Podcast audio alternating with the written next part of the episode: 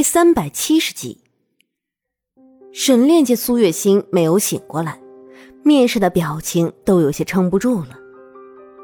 薄荷！沈炼大声的喊着。薄荷连忙慌张的跑了过来。昨天他冒冒失失的走过来的时候，就看到沈炼和苏月心正在亲热的画面，当时薄荷就感觉到了沈炼的怨气。所以今天他打死都没有再进来。王爷，王妃这是……薄荷还没等沈炼开口，就已经看到了苏月心不省人事的样子。他的脸色有些不同寻常的潮红，看上去像是一种病态的。去请大夫。沈炼看了一眼薄荷，没有多说一句废话。王爷，薄荷张了张嘴，有些难堪。我们，我们已经不在王府了。怎么，不在王府就不能请大夫吗？本王说的是请大夫，又不是请太医。沈炼皱了皱眉，有些不耐烦。他的心里很是烦躁，因为苏月心病了。王爷，那个银子的事儿。薄荷面上的表情变得有些尴尬。他倒是想去找大夫，可是没有银子，有哪个大夫肯过来？本王什么时候变得这么穷了？连请大夫的银子都没有了吗？沈炼本来就很烦躁，一听到这件事，除了烦躁，还多了一层愤怒。王爷，你已经把庆王府卖掉了。所有的一切经济来源都断掉了，我们现在根本就没有经济来源，再加上王妃回来这几日的吃穿用度，咱们手里的银子都已经花的差不多了。薄荷有些无奈，这几日苏月心想要出去挣钱，都被沈炼给拦了下来，他连自己的工钱都已经全部搭进去了。这下身上是真的没钱了。去把这个当了吧。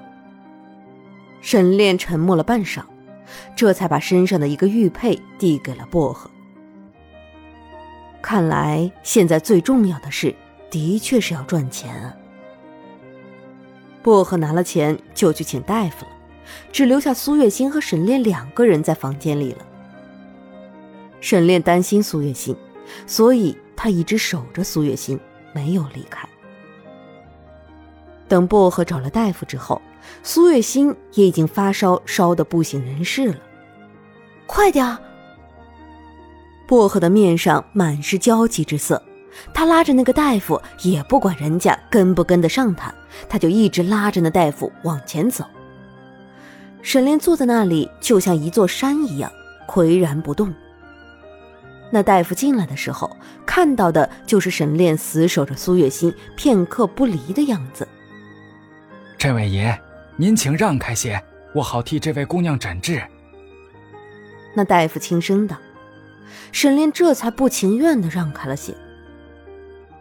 王爷，王妃不会离开的，您应该放心一些。薄荷有些心酸，自从王妃回来了之后。王爷就一直守在王妃的身边，片刻都不肯离开。两个人就像是连体婴儿一样难舍难分。他知道王爷只是在害怕，害怕王妃会又一次不知所踪。但是这样也让王妃失去了自由，不是吗？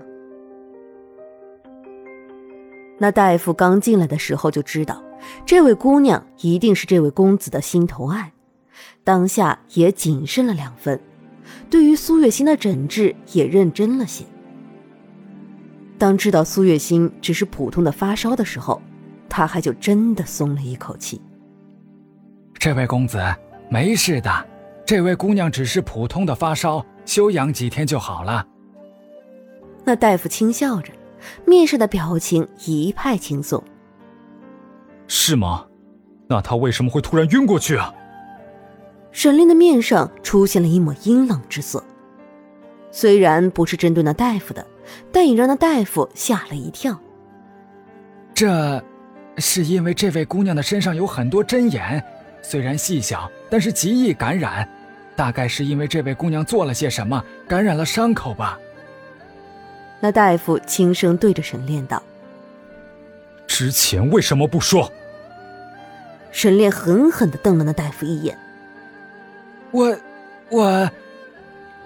那大夫有些哑口无言。他本来是想要说的，可是沈炼还是比他快了一步。大夫。您还是先去为我们家夫人开药吧。薄荷见状不妙，赶紧道：“他知道沈炼对于苏月琴的在乎，也知道沈炼现在已经不再是亲王，他也不能再叫王妃、王爷了，不然的话一定会惹来祸端。”沈炼瞥了薄荷一眼，本来是想再说些什么的，但最终还是没有开口。罢了。只要心儿能好，就算是这样也没有什么的。薄荷在临走之前还看了一眼沈炼，他的心里还是有些担心的。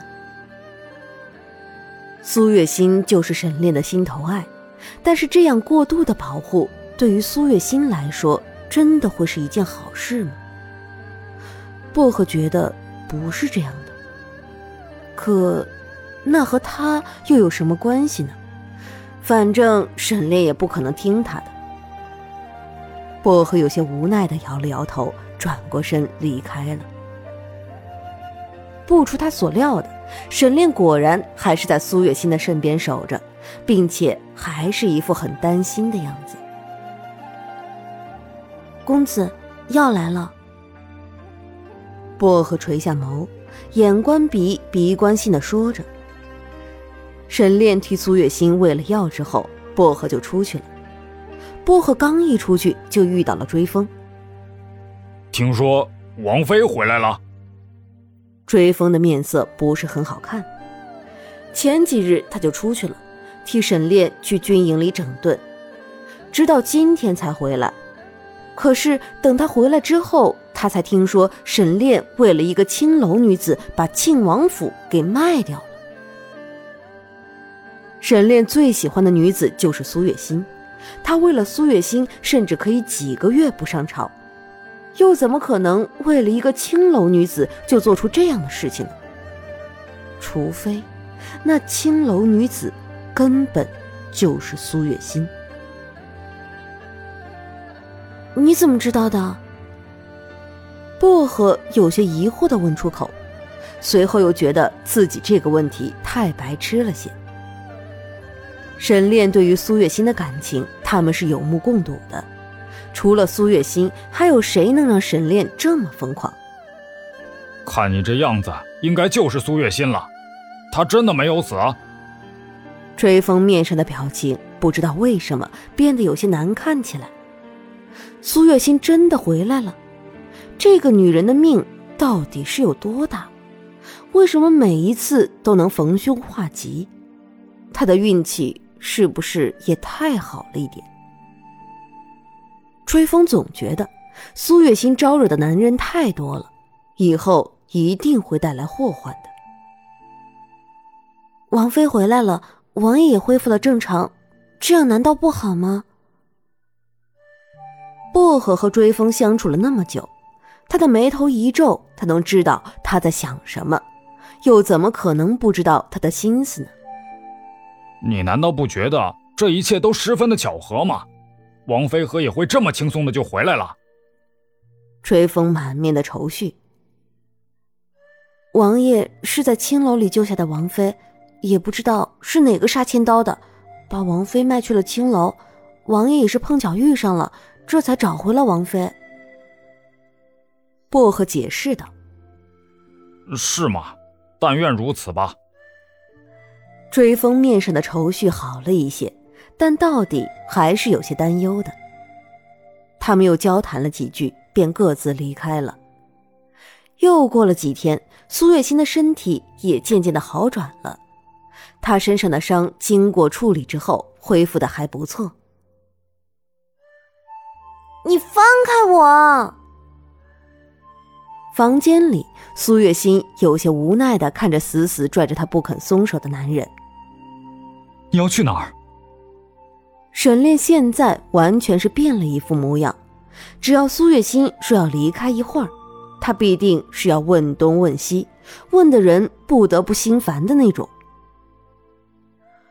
我不是说过了吗？我要去挣钱啊！